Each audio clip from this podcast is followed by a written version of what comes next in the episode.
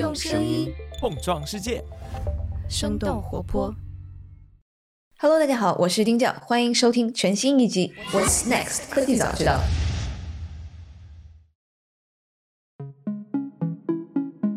大家好，我是科技早知道的节目监制刘灿。大家都知道，我们年初从硅谷早知道改成了 What's Next 科技早知道，希望能通过我们的视角，还有邀请到的嘉宾，给大家带来全球最前沿的技术讯息和商业洞察。我觉得我们也做到了这一点。在过去的2021年，我们第一时间聊了元宇宙、NFT、太空飞行、创作者经济、新冠带来的医药创新热潮等等。虽然2021年科技圈表面上看是充满 buzzword 的一年，元宇宙、Web 三这些词的流行让大家甚至科技圈的我们都觉得是不是有点太肤浅、太流于表面。但当我们仔细看到今年底层不同的技术和应用时，我们又不得不承认，2021年是一个崭新的互联网组织形式的开始。从本周开始，科技早知道第五季将正式开启年度回顾系列，在接下来的三周内，Diane、Howie、Richard 将分别通过几期节目，跟大家分享各自眼中2021年里我们观察到最关键的商业科技趋势。当然，也还有大家对2022年科技圈新技术和新商业形势的展望。那本期节目作为打响回顾2021系列的第一枪，首先是迎来了 Diane 的正式回归。Diane 将和我以及我们节目的老朋友 Future Fund 管理合伙人张璐一起回顾后疫情时代依旧最受大家关注的投资领域——生物科技。毕马威最新的报告显示，2021年生物科技领域的投融资情况保持了2020年的红火势头，行业整体仍然占据全球风投资金总额的百分之十五以上。当很多评论都将生物科技的投资热潮爆发归结于新冠疫情时，我们想进一步讨论，新冠疫情对生物科技行业的利好因素能够持续多久？而新冠之前就深耕这个领域的投资人有哪些思考？互联网公司的入局会怎样改变行业生态？二零二二年，我们又可以期待这个领域爆发出哪些全新的技术和赛道呢？如果你也好奇，就请收听本期的节目吧。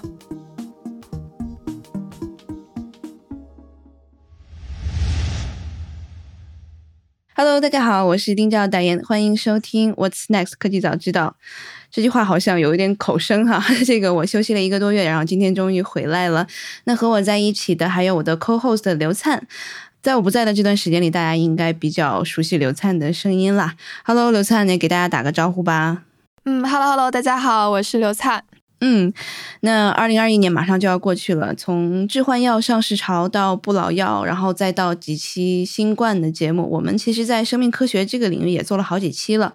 那所以今天我们就请到了最受我们听众欢迎的几位嘉宾之一，就是 Fusion Fund 的管理合伙人张璐，然后一起来和我们总结一下今年这一个领域的一些技术，然后以及资本市场的进展。当然，我们也会展望一下明年二零二二年这个市场又会发生一些什么。Hello，张璐，好久没有见到你，也没有听到你的声音了。啊，丁教你好，刘灿你好，很高兴又回来，也确实是像你讲的，也是这个节目的老朋友了。上次我记得我们好像也聊了一些关于医疗的话题，所以今天很高兴可以有这个机会和大家更多的分享，在过去的这一年，呃，整个医疗领域、生命科学领域的很多技术的最新的一个发展。今年你觉得对你最有印象的会是一些什么样的一些，不管是公司啊，或者是一些这个技术？嗯，其实今年真的是从医疗领域来讲是一个大年啊！我记得上次我们也聊过，整个疫情当然让所有的个人啊、公司都非常的焦虑，从疫情对生活的影响、工作影响。但另外一方面呢，疫情确实让大家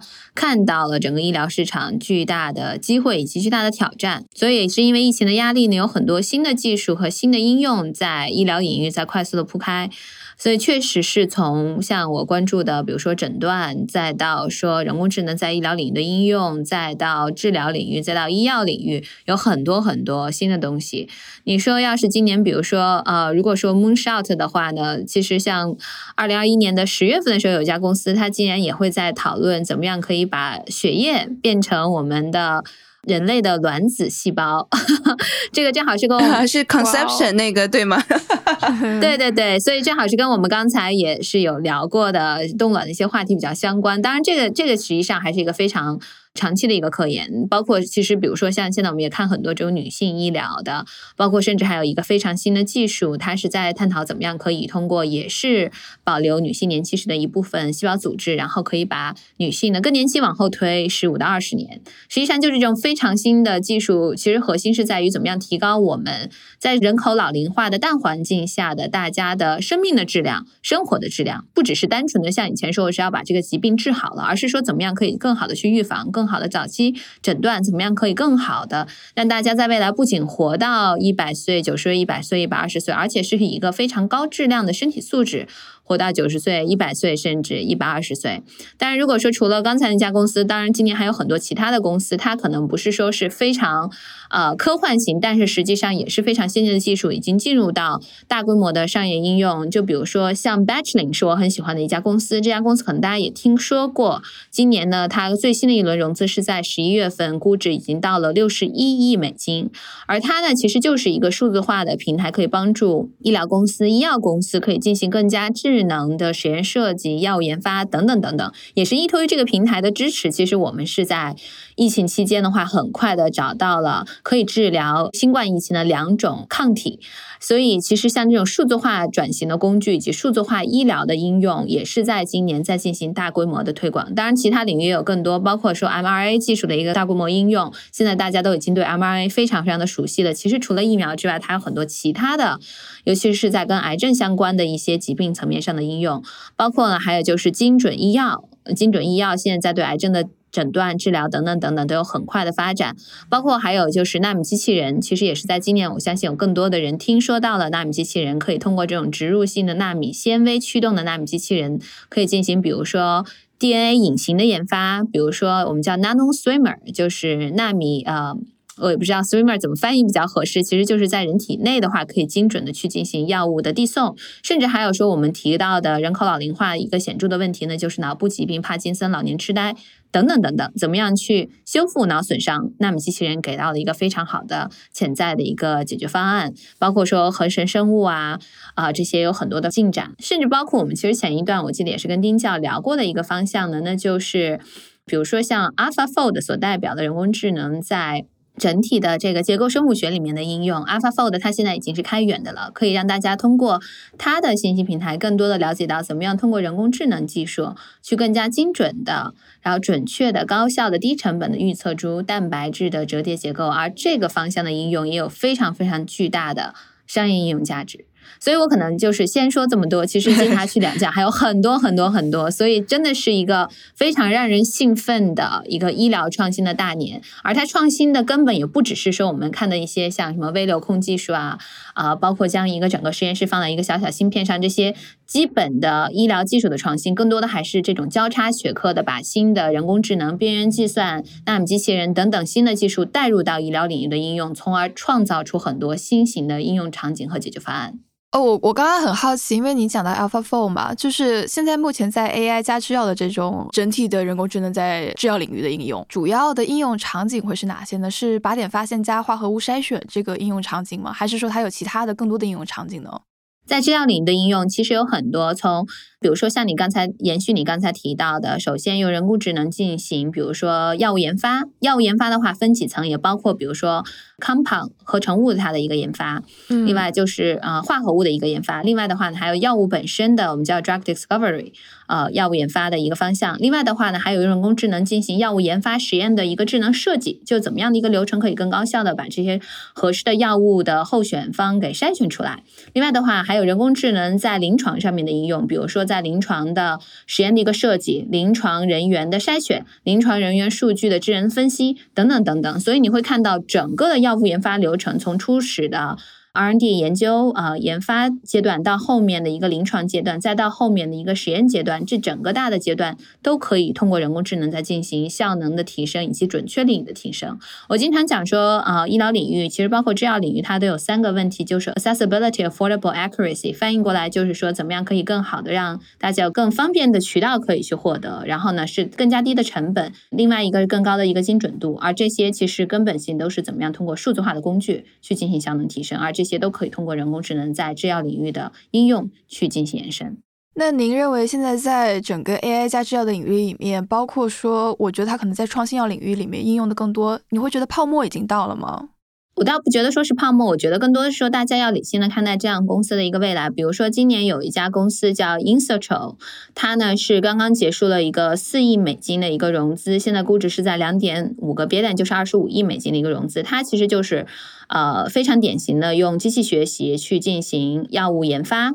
药物发掘这样的一个应用，我觉得其实从他们的现在的实际应用来看的话，它已经做的比较商业化和成熟了。然后它的客户也包括很多大型的药厂。但是呢，我觉得它的泡沫是在于这类公司的未来是什么？因为它如果只是一个简单的人工智能技术提供方的话呢，最终它的一个退出场景和退出的价值是由它的客户所去定义的。就比如说它有辉瑞呀，包括有诺华啊这些大的呃药厂作为它的客户，那这些公司是否会考虑把它收购？去进行一个潜在的退出，而这个收购价格又会有多少？是不是会超过十亿美金级别？这个大家是不知道的。其实正常来讲，如果是收并购的话呢，它的退出的就是价格的空间或可能会相对受限。它更大的机会是在于，如果自己做了药物的发掘研发之后的话，同时也可以做药物生产，这个时候公司的价值就会进一步的提升，它的机会也会更大。但这个时候对于创始人的技能要求就更加不一样。所以我觉得这个是大家需要考虑的，在给这些公司很高估值的时候，是否这些公司将来会走向我说的第二条路，成为新一代的药厂，还是说它可能还是一个服务提供商，将来可能会是比较偏小的一个收购。所以像你讲的，确实有一些估值的泡沫在，但是呢，从侧面也可以看到说。人工智能应用的基础是有高质量的、多量的、海量的可以很好标签化的数据，而在医疗医药领域的话，天然已经有了这些数据。那把人工智能再进行应用的话呢，其实是非常自然的一个技术发展的方向。因为去年其实已经算是一个生物医疗的大年了，今年比去年还要再大一些。整体的是这个四百四十亿美元的一个整个 VC 的投资额度在美国，那其实是比去年大概可能是百分之二三十的这样整体的一个投资额的一个增长。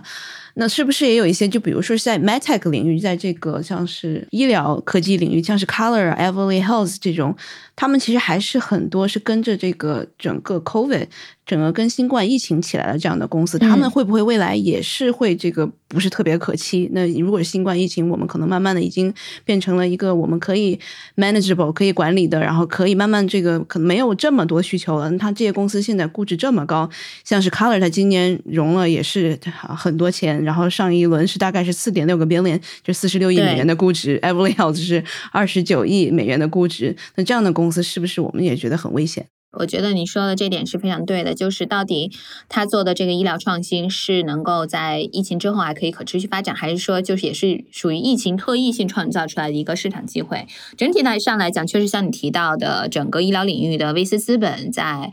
去年到今年，尤其是今年是非常非常的火爆。我记得我前一段看了一个数字，在二零二一年的上半年的完成的医疗领域的投资的项目的数量。呃，是二零一九年全年的数量的两倍以上，所以可以看到说，疫情确实对整个医疗领域有很强的加速，但确实有一部分呢，是像你提到的这些公司呢，它是由于疫情的原因造成了一个虚高。另外的话，可能有一个行业格外明显的，就是我们叫 telehealth，其实就是相当于是很多，比如说要见面见医生的，对，远程问诊啊，远程就是开处方啊，这些增长的非常非常快，但是之后是不是能够可持续发展，确实还是有一个巨大的问号。另外一方面的话呢，我觉得疫情确实有一部分原因呢，它推动了一些公司，是因为通过疫情，大家终于开始正式去看到，呃，整个医疗行业，美国的医疗行业占美国 GDP 的百分之二十，但它的效率非常非常低下。就比如说，我们说在疫情刚开始的时候，很快这几个医疗器械公司做出了一个快检的产品，可以在五分钟之内检测出新冠疫情的一个结果，但是大家却还发现到去做检测的时候，可能四十八小时才能拿到结果。那这个延迟不是在检测的那个设备，而是在后面的人力的整个进行信息处理啊，还有信息的最后的一个递送的这个过程中的一个人力层面上的延迟。所以我觉得从这个方面来看的话，整个医疗系统的效能提升这些应用，实际上它是会可持续的留下去的，因为这个需求一直在。只是之前呢，无论是医院还是说医疗机构，他们虽然想去做这方面的数字化转型的尝试，但是呢，它有一个非常大的思维惯式，就是我不能承担任何风险，尤其是我处理的这些信息都比较敏感。那现在疫情让他们突然看到说，哎，那我效率为先，所以很快把这些新的解决方案植入到现有的系统中之后呢，它会持续的使用下去。另外一个方面呢，其实我觉得大家也不要觉得所有的医疗创新都是由于疫情而推动的，因为在疫情之前。其实从一八一九年，我们已经明显的感受到，作为一个前线的医疗的投资方，看到很多就是相对前沿的技术，在过去这几年进入到我们叫一个技术拐点吧，就它已经开始逐渐的进入到临床，进入到商业化应用，甚至包括我刚才提到的，我最近是对。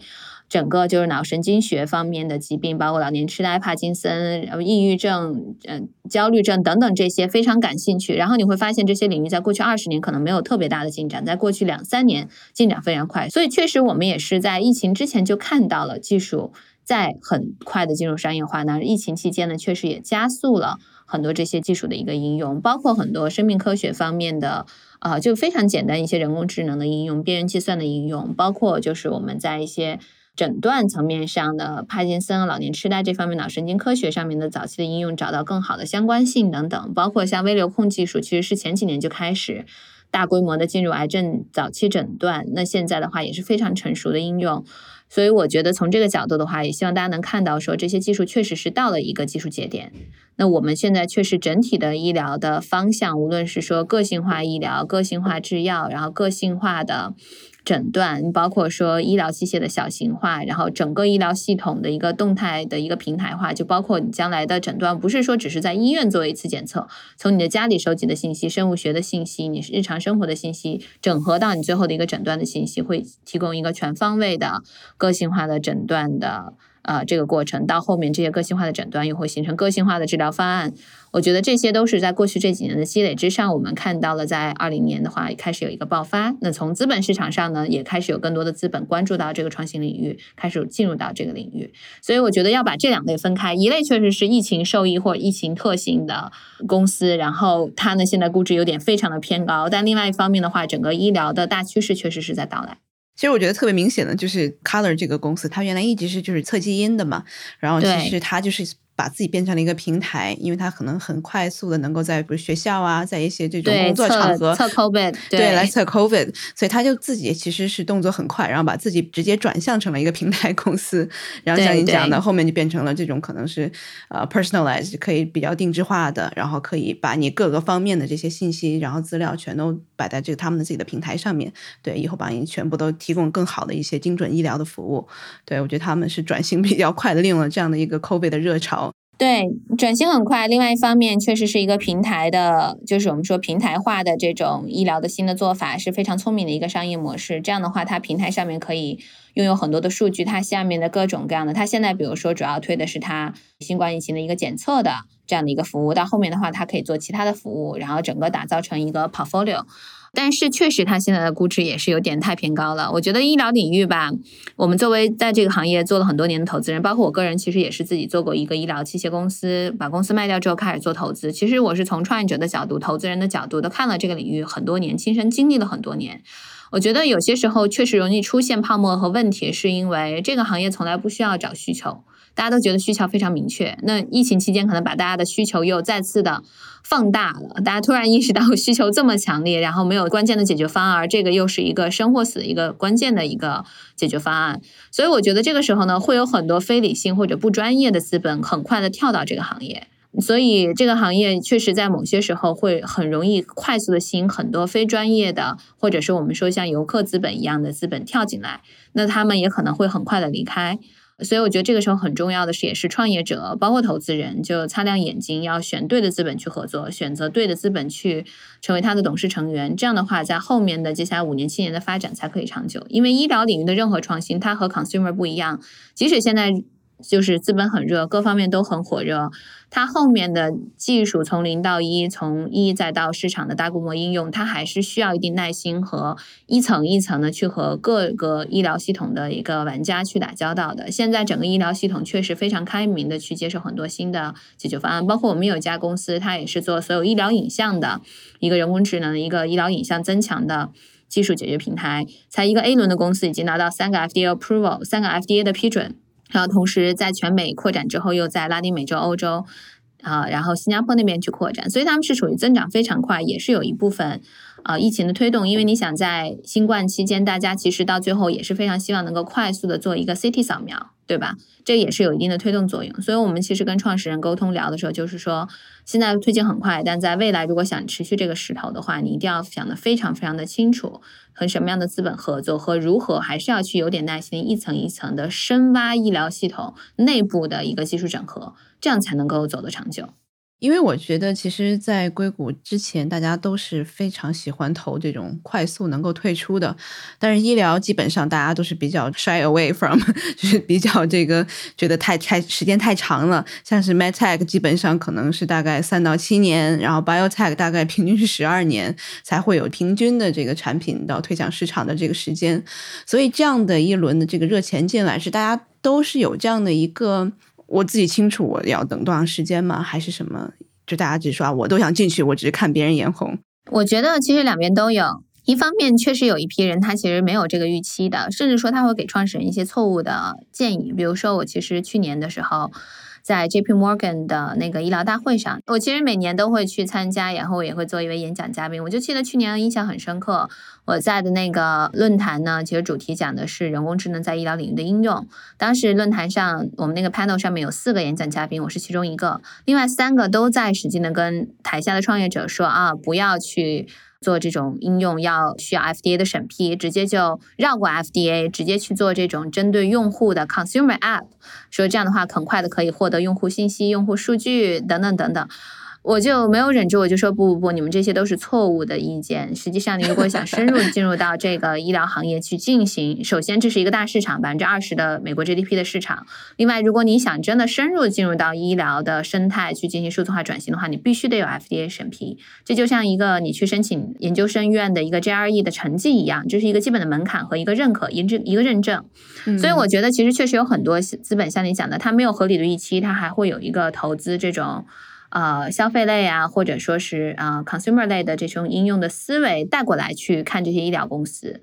呃，这个可能也确实是啊，会导致市场上出现一些泡沫的原因。但另外一方面呢，我觉得还是有很多很多非常专业的资本在加大他们在这个领域的投资，包括我知道的很多的基金。在过去这一两年，都在非常激进的去招聘有医疗背景的合伙人，包括像大家听到很多的 Andreessen Horowitz，对吧？他们是非常典型的，就是消费类的投资人，也是专门成立一个医疗基金。包括他们现在也在经常给我们推荐一些项目，希望可可以跟我们合作。包括一些大的机构，就是公司类的，我们叫 CVC，比如说它的战投部分，互联网大厂，对大厂的战投部门，微软、亚马逊、谷歌、苹果等等，也都在非常呃激进的去看医疗。所以我觉得还是有很多专业的资本跳进来，想去在这个行业去更快的去布局。而且呢，有一个好处是，就像你提到了平均的这些公司成长的速度。那现在有了新的技术，尤其是数据本身的价值被挖掘出来之后，再加上很多效能的叫做工作效能提升的工具之后呢，其实这些公司的成长速度也会快很多。还是回到我刚才提到的那家公司，他们其实你想 A 轮的公司，一般来讲那个时候 FDA 审批都还没有拿到了，那他们作为一个 A 轮的公司，已经拿到了 三。三个 FDA 审批和 CE Mark 的一个就审批，其实这是非常非常快速的了。一方面当然是他们做得好，但另外一方面呢，他们也是第一个拿到人工智能在医疗影像呃增强的这个 FDA 批准的公司，那证明他们确实在数据层面上准备的很完善。另外，FDA 它也在学习，它也在快速的加速自己内部的审批的流程，来去。推进更多的这些数字化工具进入到医疗的领域，无论从诊断到简单的，比如说工作效能提升到治疗等等等等，包括生物信息学层面上的一些人工智能的应用。所以我觉得这个方面来看还是非常让人值得期待的。而且在未来，我们也会预期的说，潜在推出的时间，它的周期也会缩短很多。同时的话呢，现在有很多的这些新型解决方案呢，它也是这种服务型的企业，所以它呢并不是说我跳江要替代掉这个药厂，替代掉这个医疗器械公司，它实际上是帮助这些公司可以更好的进行自己的一个数字化的一个升级。所以这样的一个应用的话呢，相当于这个小的初创企业可以在一个非常大的平台上快速进行商业化。那它本身的呃增长的速度也会比以往我们看的一些医疗公司要快很多。包括我刚才提到的微流控技术的公司，我其实一五年当时投了一家微流控技术公司，它就是在旧金山，主要是做癌症早期诊断，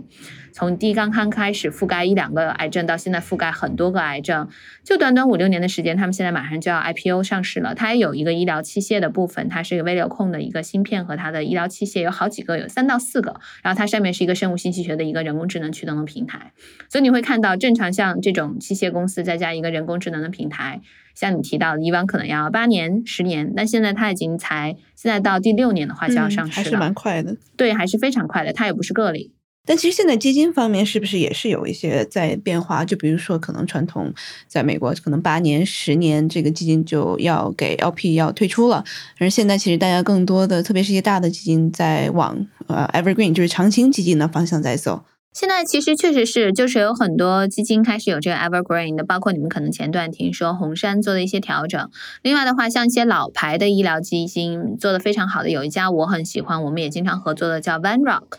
他们其实是硅谷做医疗做的最好的基金之一。然后他们的基金年限一直都是二十年，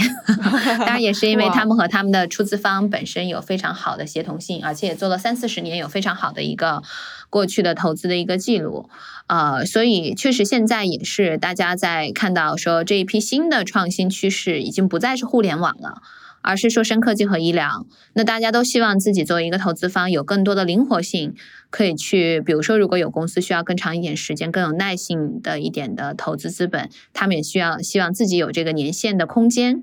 可以去等待这个公司形成一个非常大的退出。另外一方面呢，其实这个领域的收并购也非常非常活跃，可能比互联网企业要更加活跃。因为如果是一个很好的技术，它哪怕商业化做的一般，它也有非常高的一个收购的价值。包括像我上周是在伦敦出差嘛，然后我们也有一个合作很紧密的，我们 CXO 网络的成员是 Mastercard 的 CTO。他也在问我，就是一些跟他们相关的一些深科技的创新公司，他们在非常积极的进行收并购，所以这些收并购呢，也就会形成一个更加。动态和活跃的退出市场，所以也不需要说你等很久才可以有退出。当然说你越大的退出，等的时间相对来说平均来讲就会越久一点。但是比如说第三年、第四年，甚至第二年的时候，可能就会有一些五倍、十倍的回报的一些退出。那这一个项目可能，比如说把一个基金的百分之十、百分之二十返还有可能。像我们今年就有一家公司。是一个投的，当然是非医疗的，它是一个网络安全的企业，然后也就今年投到第三年，然后今年被一个大的商市公司收购，然后我们也是三年赚了十几倍，所以像这种情况也是呃经常会出现。那这种情况下，对于投资深科技和医疗，尤其医疗领域的投资人来讲的话，也不是说你所有的资本你都要等到十年、十二年才可以退出，你其实在早些年三五年的时候就会有非常好的。一些收并购的退出，等到五年、七年的时候，会有一些公司开始陆续上市，所以它还是有一个非常好的平衡的。所以我经常讲说，很多资本呢，他们还基于自己在过去，比如说二零一零年之前的对于硬件啊、对于医疗啊、对于深科技的这种理念，再去看现在的这些医疗创新，但实际上这个生态已经完全完全不一样了。甚至包括我提到的，大家一听说医疗器械，觉得就是一个很大的医疗器械，需要很复杂的 生产啊，包括审批啊等。等，但现在其实有越来越多的传感器是直接可以使用的，包括我们说微流控芯片，在五年前还非常非常的昂贵，但现在也非常的便宜，可以大规模的应用，甚至包括我们现在说很多的设备，它是越来越小型化。以前你觉得你需要一个很大的设备做什么？比如说就是血样的采集啊，然后一些特的疾病的诊断，甚至说癌症的诊断，现在你可能用的就是一个非常小型的设备，而这些设备很可能以后都可以进入到社区医院，甚至进入到家里。所以从这个概念来看的话呢，大大家就会发现，现在的医疗创新，它的形态、它的技术的特性和十几年前是完全不一样的。所以您刚刚讲到那个，其实跟生物传感技术是相关性比较高的，对吗？对，其实就是传感性技术的话，因为这个本身来讲也跟我关注领域很相关嘛。我本身以前在斯坦福学的就是材料科学工程，我当时之所以会做一家医疗器械公司呢，也是因为我自己的专利技术是一个生物传感器。其实我并不是学医的，但这个生物传感器呢，正好可以做糖尿病的早期诊断，所以我才进入到了医疗领域。所以就像你讲的，其实很多医疗的推进创新和这个生物传感器的快速的。啊，低成本化和大规模的应用也非常非常相关。包括现在你知道，生物传感器的形态也在不停的进行着创新。就像现在最新的这种传感器，正好我前一段刚和我的一个合伙人正好就 catch up 一下，她呢也是斯坦福很有名的一个女科学家，化工学院的院长。她做的这个技术呢，媒体叫做人工皮肤。哦，它呢就是对你们可能听过它。听起来像是呃一个人工皮肤，但实际上是一个传感器。传感器的形态就像人的皮肤一样柔软，然后可拉伸，然后就像一个邦迪一样，你贴在你的手上。它不仅可以很敏感的测量温度、湿度、压力等等等等，你甚至把它切一刀，它还可以像你的皮肤一样慢慢长好。所以就这种新型的这种生物传感器，你想到了之后的话，它不再是一个很硬的硬件，一个小方块或者一个大的正方体的一个硬件放在那里，它是柔性的，它是灵活的。它甚至说可以像你，比如说包裹在一个机械上面，让你的这个机械爪变得非常的柔软，对吧？是一个软体机器人。然后甚至可以考虑用它，可以去有一个返还的压力，它可以去握住一个跳动的心脏，它可以在你的身上非常灵敏的监测非常微观的小型的信号变化。那当我们有了这样的精度的实时的以及连续性的。监测的信息、生物信息之后，我们其实对于很多疾病的理解会上升到新的一个层次。因为为什么我们之前，比如说，就再回到我很感兴趣的，比如说老年痴呆这个疾病来看，认知障碍，为什么这么过去这么多年，你看这么多药厂试图去制药去解决这个问题，到现在没有任何的一个治疗解决方案。主要就是因为我们没有找到非常好的数据去找到它的相关性，因为不同的人得老年痴呆，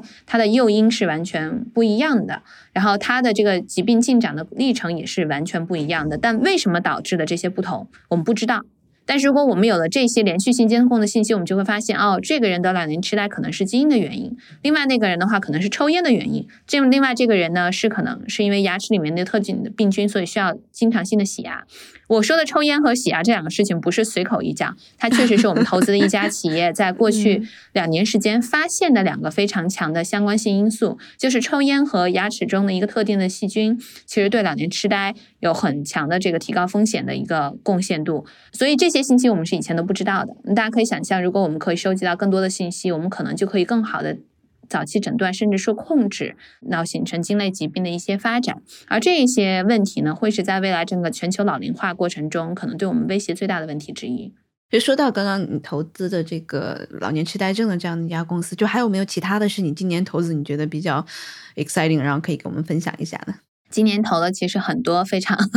非常让人兴奋的公司，包括今年其实因为也是疫情的原因，其实让大家看到说我们生活的这个世界有很多很多我们并未知的病毒和病菌。那怎么样可以快速的去相当于是检测出，同时说发现出它的特点，然后找出解决的方案，这也是一个非常重要的方向。因为虽然一方面我们说医疗技术在发展，但另外一个可能也是相对比较悲观的，也不是说悲观吧，确实是可能是呃会到来的未来，就是现在随着气候变暖，包括环环境污染的一个变化，会有越来越多的以前可能是在低温下面沉睡状态的这些病毒，由于气温升高，它变得具有活性。那我们怎么样去更好的应对这个问题？所以我们也是投了一家斯坦福的技术的一家公司，去通过人工智能平台，然后数据分析、生物信息学的平台，去更好的快速诊断、判断以及对它的特性进行分析。当然，这个方面也可以用到制药层面上。所以这是一家我非常非常兴奋的公司。另外一家，另外呢，我们其实现在也在看几家，包括脑神经学的这些老年痴呆，还有抑郁症的公司，我们也投了几家。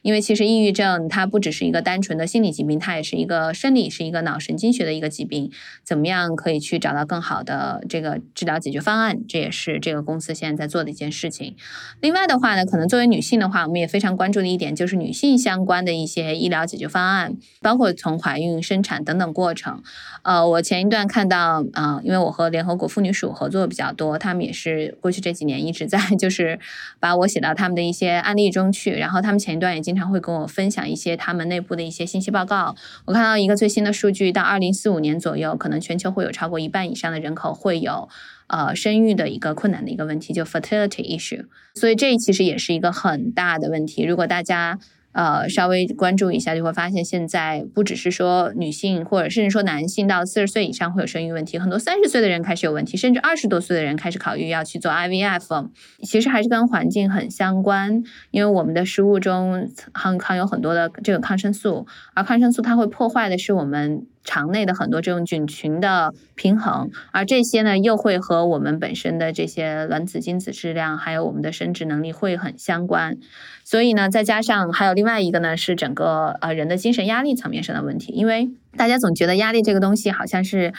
呃，不可去量化的，但实际上，当你有很大精神压力，或者说就是你的 mental，你的精神层面上很大的消极的情绪的时候，它其实是会对人体的细胞分泌的一些激素产生一些非常负面的作用，而这些东西也会对我们的生殖形成非常大的影响。所以，所以从我们的生存的环境到我们吃的东西里面的现在这些化工的产物。再到我们自己本身的这个人的变化，在社会中现在生活压力越来越大，是的，是的，甚至说可能非常糟糕的睡眠等等等等，这些其实都造成了这样的一个问题。所以呢，我们其实也投资了一些公司，现在是在关注整体怎么样去提高，比如说 IVF 的成功率啊等等。这方面的一些啊技术的一个发展，甚至说就是说女性医疗健康，我刚才提到的，我们当然还没有投资，还在关注。比如说，对于很多女性来讲的话呢，更年期是一个非常巨大的困扰，但是呢，却没有一个很好的解决方案。那像这样的技术，它虽然还是一个很长远的未来解决方案，但是如果有一天它可以帮助女性把更年期往后推迟十五年、二十年，其实是也是一个非常巨大的市场和巨大的贡献。这两个公司可以联合起来。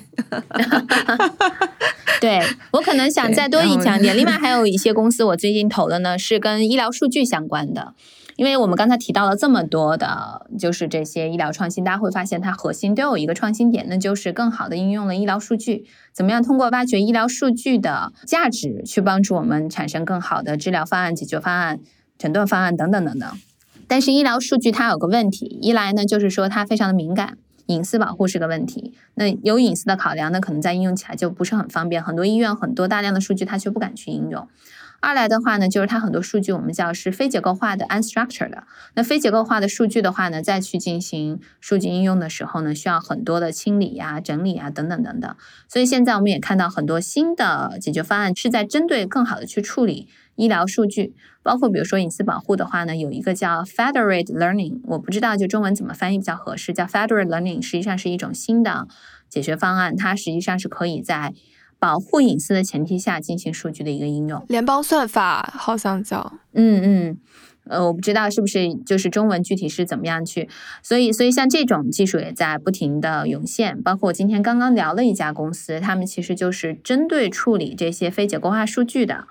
啊，这种单纯的医疗数据处理公司也有，包括我其实之前是不是今年投，我之前投的一家公司，在他董事会上，他呢就是一个 NLP 的解决方案，自然语言处理的解决方案，专门服务于大的药厂和医药公司。它其实也是帮助他们把内部的所有数据信息进行整合，变成一个非常简单的一个搜索引擎。你有任何的问题，不管你有没有医疗背景，哪怕是一个医疗的销售，你在上面搜索一个啊，说这个药物的某某些特性等等等等，它就可以通过它背后的很快的一个数据解决方案和人工智能去将答案去呈现出来。所以有很多这种呃针对医疗数据的创新型公司也在快速发展。我刚刚还有点好奇，就是你之前也提到，最开始你提到那个 Mission Bio 嘛，就是你在早期去投这些公司的时候，你觉得哪些关键的点是你你关注的？就是如果我们站在今天这个时点去看未来的话，我们要关注哪些公司的特性，才觉得说这个公司是我们要长期关注的呢？因为你投 Mission Bio 也算是比较早期嘛，我看到你投资的公司里面，其实有很多都是可能一七年、一八年，甚至一五一六，就站在那个时点去投这些公司，你考虑的要素是什么？刘灿，我发现你确实做了功课。我其实刚才没有提公司的名字，你知道我讲的就是 Mission Bio。对对，Mission Bio 确实做的很好。其实我们从在看医疗创新投资的时候呢，一来我们当然是要看它有非常高的一个技术门槛，因为医疗这个领域确实还是说你技术的一个优越性，它是非常关键的。所以医疗它本身技术门槛很关键。二来的话呢，是是它是不是确实是在针对一个快速增长的一个发展方向？啊，所以当时在比如说以 Mission Bio 为例子，当时其实看中的就是微流控整体的一个技术发展方向和人工智能和医疗器械结合的一个发展方向。所以包括我们现在的话，我们刚才提到了很多新的创新趋势，我们也希望是看到说这些公司它所去针对做的应用呢，它是相对新的一个创新趋势，在未来五年、七年甚至十年，它是往上走的一个方向。最后的话呢，当然就是它本身的一个商业化路径。这部分的话呢，除了它本身自己技术的一个特性，创始人他的工业界的网络，还有包括它的执行能力很关键。所以我们会从多个角度去看待一个公司的前景，然后再去早期进行。啊，早期的一个布局。另外呢，我觉得根本上还是说，我们刚才讨论这么多趋势，怎么样在早期可以建立自己对一个特定的创新趋势的一个信念感和信心。这个其实是基于我们非常深入的行业报告。因为其实我们现在聊的很多新兴的技术，包括可能现在大家觉得听的比较多，什么 M R A 啊、基因编辑啊这些，好像都很新，但实际上它也不是说就是完全新的东西，它已经存在很多年了。所以我们做工业报告、工业研究的时候，很多是要。看一下整个技术创新方面，哪些技术现在是不仅已经发展很好，而且成熟，可以做商业化应用。另外一方面，我们看看工业界现在有哪些巨大的问题，可以和这些技术解决方案可以去形成配对的。这个时候，我们才会去非常明确的说这几个明确的点我们要去投资。比如说，像接下来这一年到两年，我和我的团队可能会新加入的一些关注的点，除了我刚才提到的一些方向呢，还有就是叫数字化诊断，叫 Digital Therapeutics。和还有数字化生命科学，就是 digital life science，这两个是我们会重点看的方向。就刚开始我们可能看比较多是诊断，但现在会发现，在治疗层面上，很多有数字化解决方案可以直接进行医疗治疗。然后再到后面的一个生命科学的非常强的一个数字化的解决方案，比如说，呃，我们前一段看了一家公司，也是在东海岸的一家公司呢，它呢实际上是制作了一些非常好的。数字化的内容，还有说这个治疗方案呢，然后通过一个 VR 的设备的一个平台去治疗小孩的斜视和近视，所以而且它的治疗方案非常好，而且最近刚拿到了 FDA 的批准。所以就像这样，我们叫是叫 digital therapeutics，就不是像大家传统想象的说你这个治疗的方案必须要是吃药啊，然后或者做手术啊，它是有一个数字化的工具可以去给你进行治疗和矫正的。嗯，这个还蛮妙的。这个对对对，其实基本上就是这些，可能还有一些其他的比较，比如说像合成生物学这方面，其实现在发展的也非常非常的快，我们也在关注。包括像你知道，就像三 D 金属打印，还有包括这个数字化平台，在呃，我们叫 bio manufacturing，就是生物制造，其实就相当于是说，比如说简单的，比如说用三 D 打印技术去制作一个器官。然后呢，包括用 3D 打印技术去制作一个，比如说小的关节，这种更加微观层面上精细的一个跟生命医疗相关的叫生命呃制造业吧，就 bio manufacturing，我可能翻译的不是特别准确，用中文，这个也是非常大的一个行业，现在发展也非常快速。所以在未来，其实大家会看到，像我最近刚投了一家加拿大的公司，就是做这个方面的，它是用 3D 打印去做个性化的子宫托，而且从这个过程中会收集很多。嗯，子宫病变的一些信息和资料，在以前大家会觉得说用任何的器械其实都是标准的呃一个器械去给不同的人用，但实际上我们每个人的身体器官长得都是非常不一样的，嗯，所以通过这样的方式也可以进行个性化的生产，个性化的这个 bio manufacturing。嗯，interesting。对，因为他刚刚提到合成生物学嘛，确实，因为我跟达人之前还关注过 Jinko Bioworks，呃，它其实就是蛮有代表性的这种类型的公司。你觉得未来合成生物学的呃规模化跟产业化会是大家关注的方向吗？是的，是的，我其实个人对这个方向非常非常的看好，而且我觉得合成生物学现在它可能是最能够受益于我们看到的很多这种新型的，无论是从人工智能平台、三 D 那个医疗打印啊等等这些方向，它是非常直接的一个受益方。那它未来可能呃在技术上面还会有什么样的呃更新和迭代吗？因为我之前还听说过有那种 DNA 计算，就是说可能未来生物智能跟 AI 会直接进行一个结合，就这种很创新的技术以后也会大规模的去应用吗？我觉得像 DNA 计算可能还需要一段时间，因为我们现在可能本身 DNA 的数据它有一个问题，就是我们第二代的测序数据它测的都是就是我们叫呃比较短的这一节一节的测量，但是现在它在就是连接的过程中会有一些错误，还有说信息的丢失，所以的话呢，我们现在其实说第三代为什么在推第三代测序技术，就是因为我们叫 long read，它会可以读更长的基因的片段。然后它测量出的信息会更加的精准。那在这个基础之上，我们当然就可以做一些 DNA 的一些计算了。哎，我们好像还有一个，就是好像现在更多的互联网企业都在投资入局，或者自己在研发一些这样的领域。对，像是 Google 的这个 Isomorphic Lab。对，我不知道你对这块了解多吗？嗯，对，其实这边的话，我记得今年其实有好几个大的新闻吧，呃，就是刚才你提到的 Google，它做的这 Isomorphic 的 Lab，它其实它的 CEO 是和 DeepMind 的 CEO 是一样的嘛。本身 DeepMind 的他们虽然说大家可能看了比较多什么 AlphaGo、AlphaZero，我们之前也讨论过，从商业应用角度，其实最大的潜力的其实是 AlphaFold。而且本身来讲，他们现在做这个 isomorphic 的 lab 的，它主要的一个目的就是也是要做啊药物研发。而且因为它现在有这样的一个非常巨大的谷歌的一个背景的话呢，我觉得他们很可能野心不只只是在于说只是单纯做药物的那个发掘，他们可能也是要做这个药物的生产的。啊，另外谷歌还有一个叫 Care Studio。啊，它其实 Care Studio 它更多的是帮助这些就是啊，比如说医院啊，还有就是包括一些小的诊所，还有这些医生呢，去整理他们的一些嗯用户数据。而且这个用户数据在整理起来，他们有非常巨大的优势，因为它有谷歌的这个云服务嘛，还有包括它自己的一个就是 Telehouse 的一个平台叫 Amwell。啊，所以谷歌确实在这个方面一直有很大的布局。谷歌之前它的很多的其他的一些探索，包括糖尿病的探索等等等等，都是专注在医疗层面上的一个投入。那今年除了谷歌的话，比如说像微软，微软是收购了一家公司叫 Nuance Communication。当时它收购 Nuance 的主要原因也是为了它在医疗层面上的一个云端技术的一个应用。那另外亚马逊的话呢，去年十一月份是发布了 Amazon 的一个 Pharmacy，就是亚马逊的一个药厂。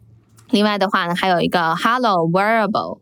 是一个小的一个可穿戴一个设备。当然，我觉得亚马逊他们更多还是比较偏这个用户方 consumer 方的。那苹果就不用讲了嘛，苹果它无论是从 Apple Watch 还是它手机上的 Health App，它一直都是在医疗层面上有比较多的一个布局。所以我觉得这些大的互联网公司，他们也都看到了整个医疗领域的机会，同时也看到了自己的一个优势，那就是它拥有大量的海量的用户的行为数据。这些行为数据呢，在某种程度上也可以帮助他们，可能有一个比较独特的竞争的优势，去和这些传统的药厂相比。所以可能未来会更加有趣了。这个不管是这个传统行业的这个药厂，对他们，我们总觉得他们好像地根基很稳，但其实不是的。对对，我觉得对于我们每个，就是说，虽然即使你不是在这个行业里面，我觉得对于这些医疗创新也是非常有必要要去实时的去跟进，然后去了解的。因为其实这个世界变化的非常快，像我刚才提到的，这个不是说是一个随口讲的数据，我们这代人真的超过百分之五十以上的人，大概率是可以活到九十岁以上的。那活到九十岁的话，大家都不会享受。如果我能活到九十岁，难道从六十岁开之后开始退休，每天就是吃吃睡睡？不太可能，三十年的生活没有办法这样过下去。那如果我们还想再去继续工作，做一些有意义的事情的话呢，就生命的质量是非常重要的，身体的强健是非常重要的。当然，除了说锻炼之外，我们怎么样可以用更好的医疗技术去帮助自己？维持住自己身体的质量，这个也很关键。甚至说，其实现在很多疾病是在认知障碍层面上的疾病，疾病这个不仅是个人上面很大的一个痛苦，其实对他所连带的家庭、社会、整个医疗行业的，包括保险行业的、政府的负担都是非常巨大的。所以我觉得，更多的了解了这些技术之后呢，大家也会有意识的去对自己的人生做更好的准备，和为自己和自己家的家人提供更好的一个生活和生命的质量。在未来的话呢，我们虽然在讨论说 aging population 老龄化社会，那我们是不是在未来会对老龄这个词有一个更新的定义？如果大家都可以拥有享受到很好的医疗技术，那可能我们到在未来，大家在五六十岁的时候还是在青年时代，还是可以非常健壮的去进行工作。你看，我就是个工作狂，想到第一个都是工作。工作、旅游、出差，然后等等等等，所以我觉得这个其实也是非常必要的一点。我非常希望可以通过各种各样的频道、各种各样的渠道，包括像你们这样非常好的平台，让大家听到、了解到这些非常先进的医疗创新的机会。嗯，谢谢张璐。对，也期待大家这个多听我们节目，多好好学习，然后好好学习了就能身体健康。是的，那我们再用一句话这个预测一下，二零二二年有没有什么让你会觉得比较期待的地方呢？我觉得二零二零二零二二年呢，会进一步的推进大规模的医疗领域的一个数字化转型，然后呢，会将我们的整个医疗体系呢，从单纯的医疗系统带到社区，甚至带到我们每个人的家中，所以它会成为一个全生态全体系的医疗健康的一个服务平台。另外的话呢，我觉得也会有很多非常先进的医疗技术会快速进入商业化，包括我提到的，比如说这种柔性的传感器、生物传感器，包括像纳米机器人。包括很多的其他的一些，比如说 biomanufacturing 啊，还有合成生物学等等，我们也会看到很多新兴的一些应用，基于这些创新趋势，很快的进入到大规模的商业应用。哇，那太棒了！我很期待看到这刚刚讲的这种仿真皮肤的这个进入市场的消息。嗯，对嗯，好的好的。那我们今天非常感谢张鲁帮我们分析了今年他投资的一些项目，然后以及整个这个在 biotech 赛道上面的一些很令人兴奋的技术。嗯，那非常感谢张璐，然后我们期待下一次很快的相见。好的，谢谢，谢谢大家，谢谢。节目的最后，也想跟大家分享一个好消息。去年我们制作的《请收下这枚记录2020年的声音时光胶囊》节目，有幸被国家图书馆永久收藏了。为了给2021年画上一个圆满的句号，我们也会延续声音时光胶囊的形式，记录过去一年中那些值得留下的声音。那这期节目我们正在制作中，下周你就可以听到它了。另外，已经订阅了 Newsletter 的小伙伴们。将会在下周听到 Diane 与 Carter 关于社交媒体行业格局变化的深度讨论。如果有还没有订阅我们 Newsletter 的小伙伴，也欢迎你加入我们的生动胡同小社区。我们将会在每周一、三、五的清晨给你送上三封邮件，为你提供更多节目之外的思考养料和幕后制作故事。你可以点击 Show Notes 里的报名链接，也可以关注生动活泼的微信公众号，在对话框直接回复邮件。即可了解更多详情。那我们下期节目再见。这期 What's Next 科技早知道就到这里了。听完之后，如果你有任何的想法，欢迎在评论区里面给我们留言，我们每一条都会认真的看。如果你喜欢我们的节目，请记得给我们五星或者好评，分享给更多的朋友，也会对我们非常有帮助。你也可以单独写邮件给我，邮箱地址是听 t i n g at 声点 f m，我都会一一回复。那同时，公众号和微博也可以搜索“生动活泼”，声是声音的声，节目相关的更多信息会在公众号里出现，微博和公众号都会有不定期的福利给到大家。如果你想要跟我们更加紧密的讨论和分享，或者想要认识和你一样有求知欲的新朋友，可以加入我们的微信群。进入听众群的方法是在公众号文章中扫码添加，或者是公众号后台回复“科技早知道”即可获取邀请码。期待你的加入，我们下期见。